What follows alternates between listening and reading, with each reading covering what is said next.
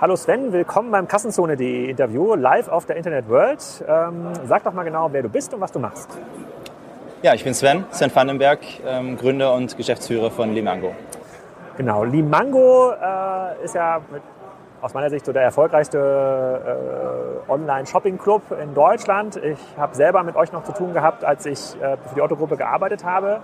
Damals, glaube es war 2009, ich bin mir nicht ganz sicher, aber damals äh, war das, das ein ganz, ganz aufstrebendes Geschäftsmodell mit der Idee, man kann zu fast null Kosten äh, Kunden gewinnen, ohne Lagerrisiko Ware an diese Kunden äh, verkaufen, löst quasi für Markenhersteller äh, eine, ein, ein Restantenproblem, ein Überhangproblem und äh, macht Kunden am Ende des Tages noch glücklich und man kann das ganz, ganz einfach international skalieren und ganz groß aufbauen. So, jetzt sind wir sieben Jahre später. Jetzt kannst du ja mal so ein bisschen zusammenfassen, was ihr gelernt habt oder was eigentlich ganz anders war als damals gedacht. Okay.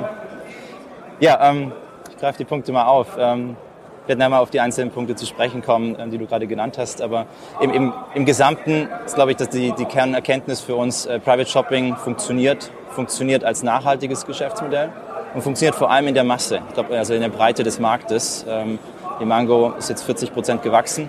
Ähm, wir haben mittlerweile hat jede fünfte Mutter in Deutschland bei Limango gekauft. Und das war die große Frage vor sechs, sieben Jahren, als wir gestartet sind. Ähm, ist das aktionsgetriebene Geschäftsmodell, funktioniert das in der Masse? Bleibt das? Ist das nachhaltig? Und kann es sich gegenüber den bedarfsdeckenden Geschäftsmodellen, den klassischen E-Commerce-Modellen etablieren? Und ich glaube, das hat super funktioniert.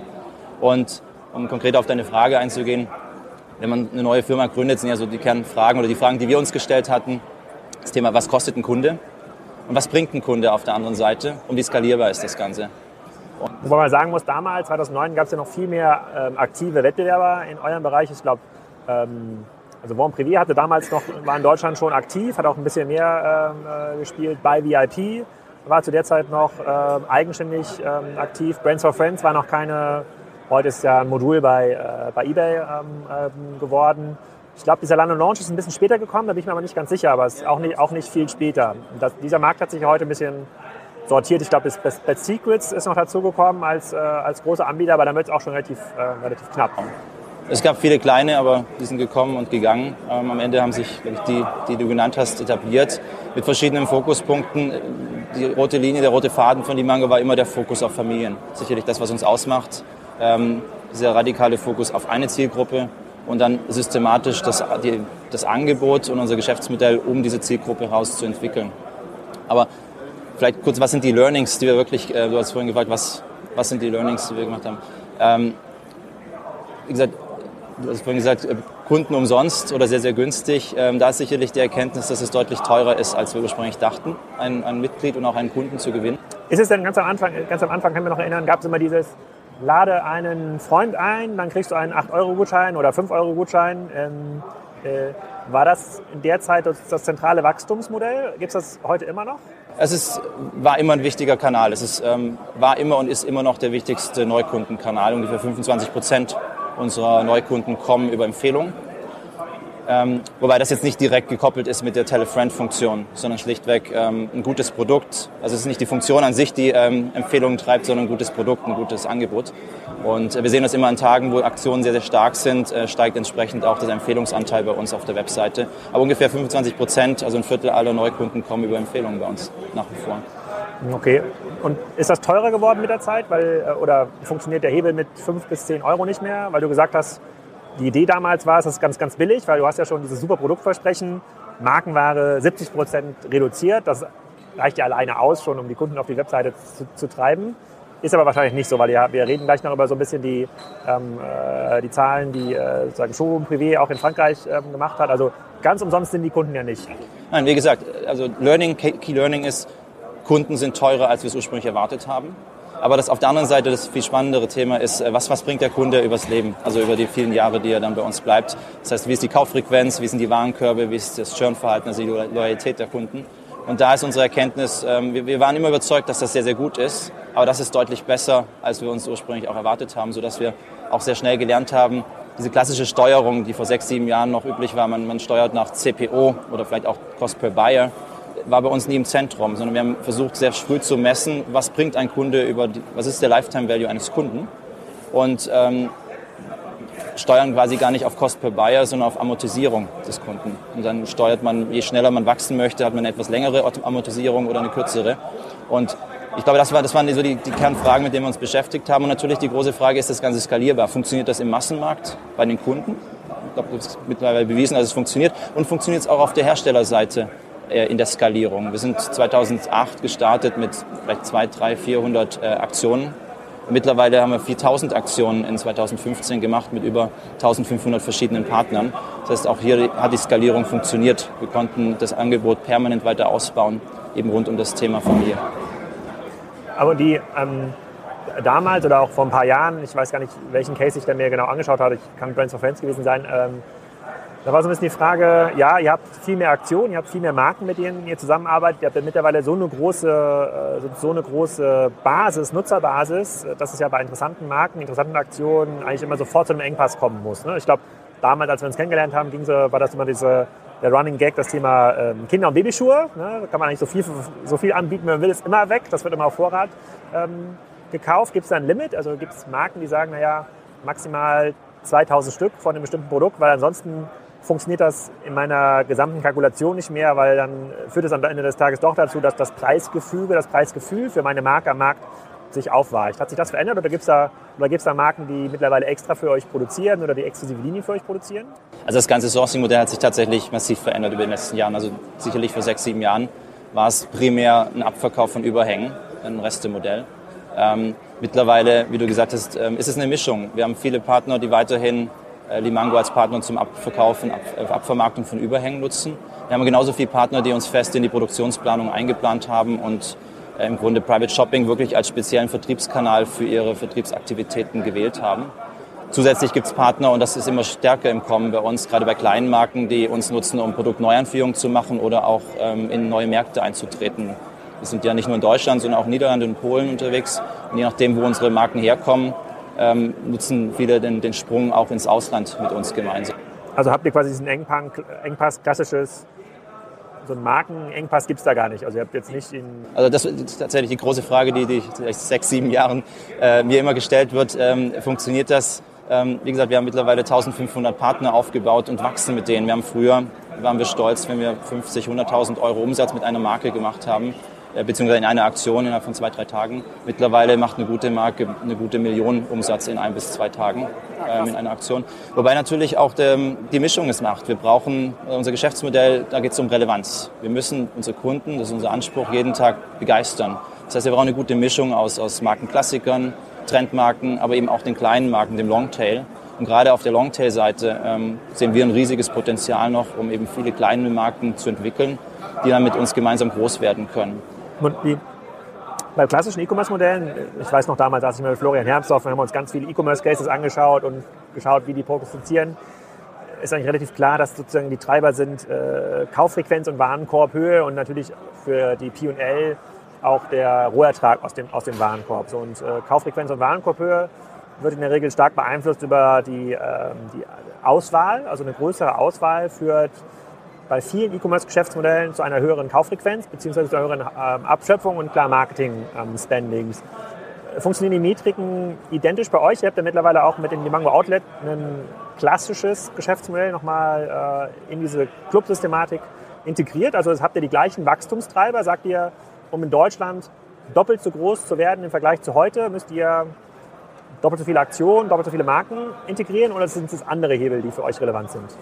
Es ist ein bisschen anders, denke ich. Also es, ähm, unsere zentralen Wachstumshebel geistern alle um dieses Thema Relevanz. Äh, wir sind als aktionsgetriebenes Geschäftsmodell müssen wir noch stärker uns darauf konzentrieren, jeden Tag unseren Kundenstamm zu begeistern, was ich vorhin schon sagte. Das heißt, sowohl der Angebotsausbau, das heißt, äh, von Babysortimenten über Textilsortimente bis Home and Living oder Kosmetiksortimente ist ein zentraler Treiber unseres Wachstums, der sich dann aber, und das ist eigentlich das viel Wichtigere, resultiert in, in der Kundenentwicklung. Also das ist das Schöne am Private Shopping Modell, dass es inhärent darauf angelegt ist, erst ein Mitglied zu bekommen und dann über Wochen, Monate, teilweise über Jahre hinweg diese Mitglieder zu Kunden zu entwickeln.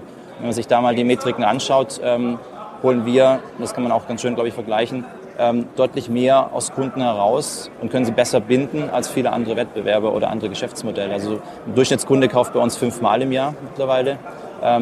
Und ähm, wir haben sehr, sehr loyale Kundenstämme. Übers Jahr, unser Lifetime Value beträgt vom, vom Umsatz her ca. 1000 Euro, ähm, den wir aus dem Kunden Okay, das, also meine Frau ist dann höchstwahrscheinlich ein stark überdurchschnittlicher Kunde. Da müssen wir auch nochmal darüber reden, äh, sozusagen, was da die, genau die Statistiken, Statistiken sind. Ähm, du redest auch über äh, sozusagen die äh, Kundenaktivität. Jetzt haben wir mit äh, Showroom Privé ja einen ähm, sozusagen äh, jemanden, der sehr stark gewachsen ist, auch sehr profitabel gewachsen ist. Die haben ihre Zahlen ja für 2015 ähm, gerade veröffentlicht äh, und ähm, da, äh, das hatten wir auch im Vorgespräch kurz, äh, kurz angeschaut und da gibt es eine Käufermitgliederquote, ähm, äh, die hat die ist, ist circa Faktor 1 zu 5, also 20 bis 25 Prozent der Mitglieder kaufen. Kannst du ein bisschen was zu dieser zu dieser Quote sagen? Wie, wie setzt sie sich zusammen oder wie, wie nutzt ihr die als Steuerungselement? Oder äh, ihr, ihr, habt eine vergleichbare Zahl wie Showroom Privé. Ist das gut, dass jeder Fünfte kauft oder ist das, ist das schlecht, dass jeder Fünfte kauft?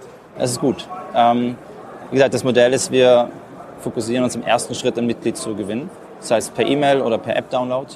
Das ist im Grunde genommen der Opt-in für die Newsletter eigentlich. Ne? Ja. Das, das, ist das Schöne am Private Shopping Modell, dass wir unabhängig von Cookies arbeiten können und letztendlich, ähm, wenn wir ein Mitglied gewonnen haben, als wie gesagt, App-Install oder E-Mail-Adresse, eben sofort beginnen können, im Dialog mit dem Kunden den Kunden zu entwickeln. Das heißt, äh, typische Kundin bekommt dann täglich, wöchentlich, je nach äh, Bedarf, Newsletter oder Push-Notifications von uns und ähm, die Segmentierung und Aussteuerung dieser Kunden mit den richtigen Angeboten.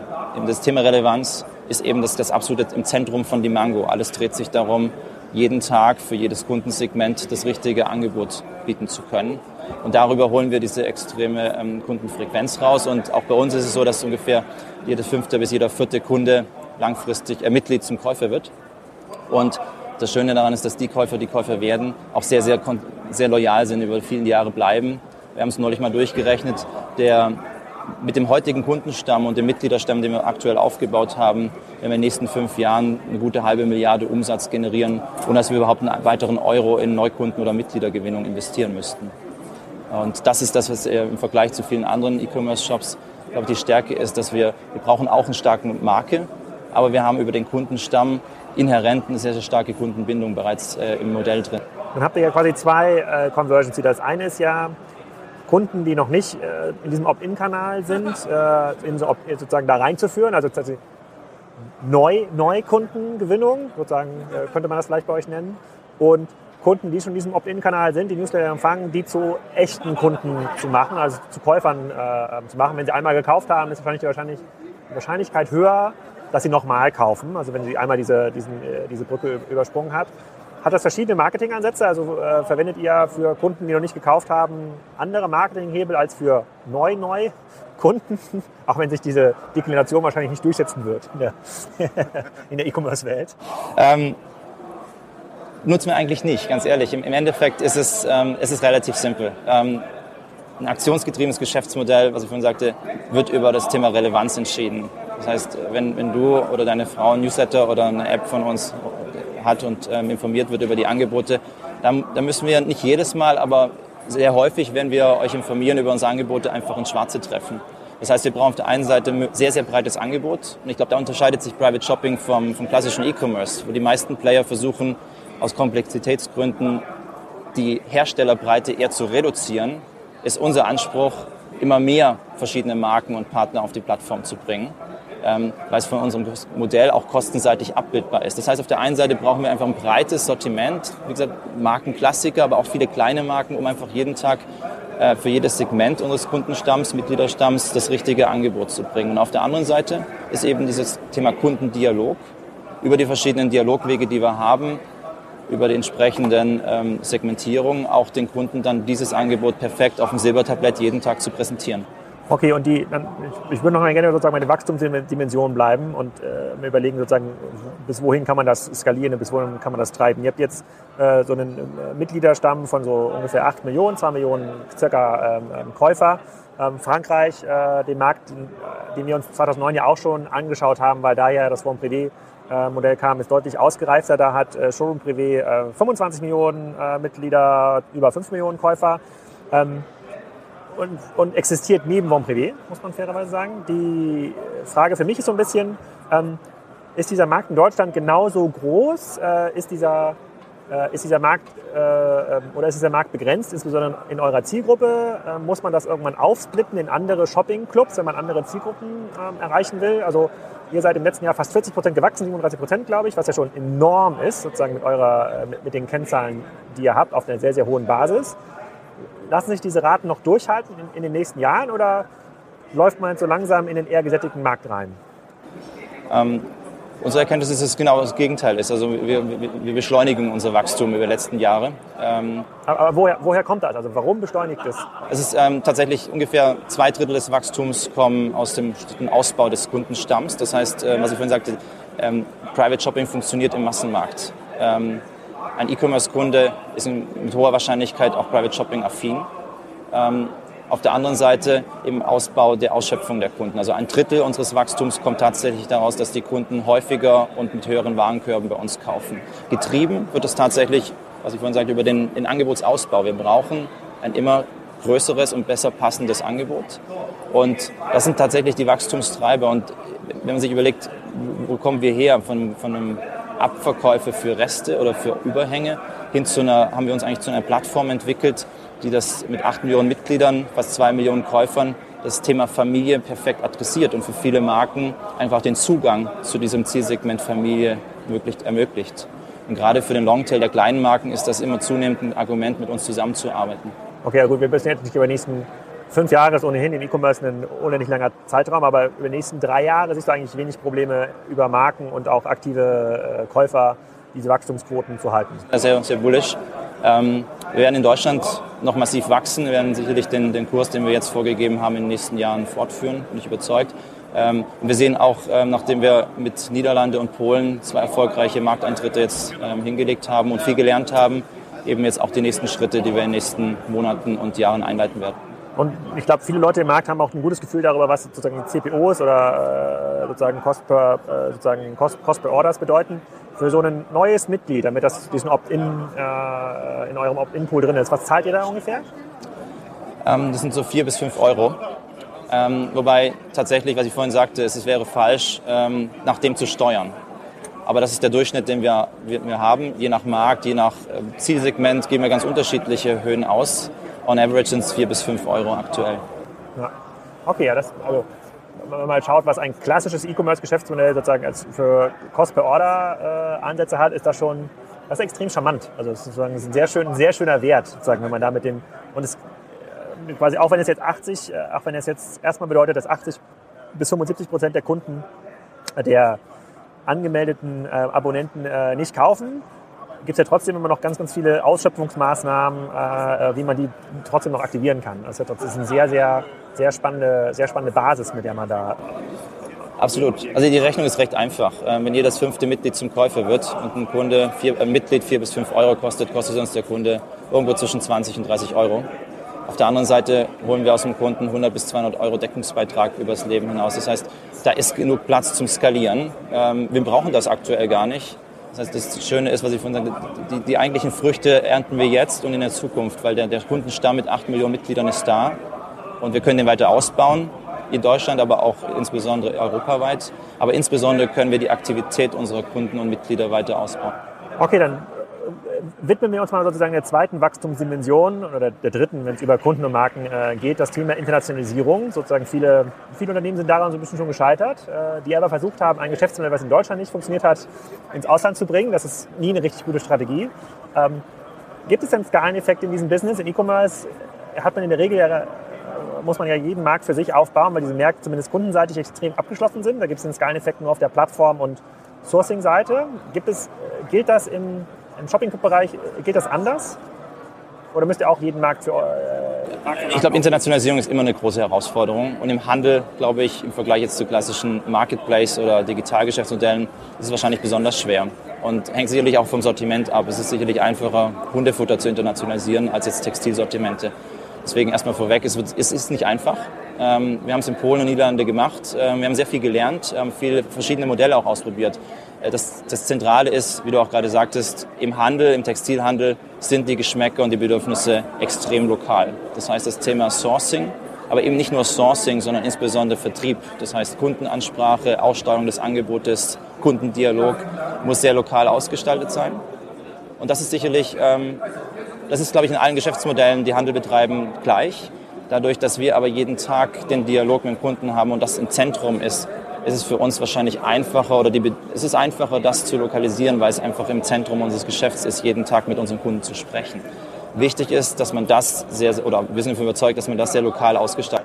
Wie, wie, steuert ihr, in Holland seid ihr zum Beispiel aktiv, wie steuert ihr Holland heute? Aus, der, aus München heraus? Oder? Ähm, wie gesagt, aber mit einem komplett lokalen Team. Also das ist die, man muss die richtige Balance finden zwischen was macht man zentral, was macht man local mit local äh, Leuten. Ähm, wie du sagtest, Plattform ist klar zentral. Ähm, die gesamten Marketing Analytics, das heißt Performance Marketing Steuerung, aber auch CRM-Logiken, Basissegmentierungslogiken, das sind Themen, die machen absolut Sinn, zentral zu machen. Alles, was Richtung Einkauf geht und ähm, was Richtung Kundenansprache geht, muss lokal funktionieren. Ob das nun im Land ist oder in Deutschland, kann man, glaube ich, unterschiedlich entscheiden. Entscheidend ist, dass es ein lokales Team ist, was den Markt versteht. Und warum haben das, also Bon Privé war ja 2007, 2008 ja schon relativ groß. Ne? Und hat, die haben ja auch versucht, das in Deutschland so ein bisschen zu machen, haben sie aber irgendwie nicht äh, geschafft. Und wenn man sich die, auch bei Showroom äh, Privé gilt das ja genauso. Warum hat, ist es diesen Clubs nicht gelungen, im Ausland wirklich signifikant Fuß zu fassen? Die sind ja, ja schon in ihrer Entwicklungsstory äh, umsatzseitig ja schon ein bisschen weiter. Also was haben die aus, du musst jetzt nicht über Wettbewerber äh, dich irgendwie auslassen, aber haben die irgendwie das strategisch anders angegangen oder haben, haben, die, haben die es zu zentral versucht vielleicht? ist schwierig für mich zu beurteilen. Ähm, es hat sicher, wenn ich es auch, wie, wie ich es beobachtet habe, hat nicht so funktioniert, wie sie sich das vorgestellt haben. Ähm, ich kann mir vorstellen, also bei Limango ist es so, dass heute bereits 50 Prozent aller Herstellerbeziehungen nicht aus Deutschland sind. Das heißt, wir haben heute schon ein sehr international aufgestelltes Sortiment. Ich weiß nicht, wie ähm, die französischen Player vor zwei, drei Jahren dort aufgestellt waren. Ähm, mit einem, wenn wir hätten wir 60, 70, 80, 90 Prozent deutsches Sortiment, wäre es nicht möglich gewesen, nach Holland zu gehen. Auch dort ist, ähm, für jedes Land muss man herausfinden, was ist der Anteil an Lokalsortimenten, die ich brauche, um das, das Aktionsgeschäft ähm, sexy und spannend zu machen. Ähm, ich kann es nicht beantworten. Ich glaube, wir sind gut aufgestellt von unserer Seite. Und wie gesagt, wir haben auch mit Polen und Niederlande zwei verschiedene Modelle getestet. Das eine ist äh, stärker wirklich lokal vor Ort. Das andere in Holland ist viel in München, allerdings trotzdem komplett lokal, mit lokalen Leuten besetzt. Das, das zweite Modell hat sicherlich viele Vorteile, weil man trotzdem lokal ist, aber auf der anderen Seite extrem gut ähm, die Synergien der, der, der Performance-Marketing-Steuerung, der CM-Logiken eben auch nutzen kann. Und die, ähm, ich hatte ja vorletzte Woche ein Interview mit Robert Gens äh, geführt äh, von Salando, der gesagt hat, ähm, Retail war sozusagen der Start des Geschäfts eigentlich, so wie bei euch äh, Shopping Club der Start des Geschäfts war. Ähm, dann sind sie aber irgendwann in den letzten Jahren eher zu einer Plattform-Provider geworden. Klar, Zalando ist immer noch das, Haupt, das Hauptgeschäft, das ist eine, immer eine Sichtweise, wie man das führt. Ähm, und sagen, eigentlich bieten sie ein Ökosystem, äh, um Marken äh, auf, sozusagen um Marken die Möglichkeit zu geben, auf Kunden zuzugreifen, weil es immer komplexer wird für Marken, diese Beziehung selber aufzubauen, äh, über Apps oder über, äh, über, über, Webseiten. Ist das für euch auch so eine Überlegung? Also sagt ihr, dass, äh, dass sozusagen ihr eigentlich langfristig auch, ich hatte nämlich vorhin den Vortrag zum Thema GAFA, deswegen frage ich das, eher so Richtung Ökosystem gehen müsst, also mehr, mehr Schnittstellen aufmachen muss, um Marken von außen den Zugriff auf eure Kundenbasis, möglicherweise auch den Zugriff auf eure nicht aktiven Kunden ähm, ähm zu, gewähr, zu, gewährleisten. Heute managt ihr es ja komplett. Ne? Ihr geht komplett ins Risiko, ihr baut diesen, baut diesen Kundenstamm auf, kauft klassisch Produkte ein oder reserviert Ware und verkauft die dann. Und äh, das, das Amazon oder auch das Salando-Modell konvertiert gerade so ein bisschen darauf hin, dass man eher der Ökosystem-Provider wird für eine bestimmte Zielgruppe oder für eine, für eine, für eine, bestimmte, äh, äh, für eine bestimmte Branche äh, und man dann stärker ja, also Technologie-Provider am Ende des Tages wird. Ist das für euch auch? Ihr seid ja ein viel nischigeres Geschäftsmodell oder auch ein, äh, ob der Zielmarkt kleiner ist, weiß ich gar nicht genau. Spielt das bei euren Überlegungen für die weitere Entwicklung eine Rolle? Also beeinflusst euch das? Ich glaube, wir fahren das Ganze schon. Ähm, Private Shopping ist der Kern von Limango, aber wenn, wenn du dir die Historie von Limango anschaust, der, wir hatten drei zentrale Säulen unserer Strategie. Das Thema Fokus, wirklich rigor, rigoroser Fokus auf die Zielgruppe Familie, rigoros Fokus auf aktionsgetriebene Geschäftsmodelle und ähm, auf Discount bzw. bestmöglicher Preis.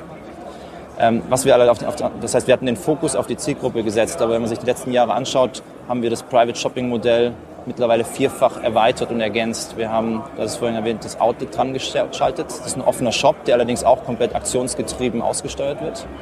Wir haben das Thema Deals aufgebaut, da komme ich darauf hin, ähm, wo wir eben nicht selber ins Risiko gehen. Und im Grunde ist es ein Deals-Geschäftsmodell, eine Vorstufe eines Marketplace, wo Partner Zugriff auf unsere Reichweite bekommen. Wie, wie funktioniert das sozusagen rein operativ? Kannst du mal beschreiben? Also Deals? Deals ähm, ist im Grunde der Vertriebskanal oder der, der, der Partnerkanal für, für Produktbereiche.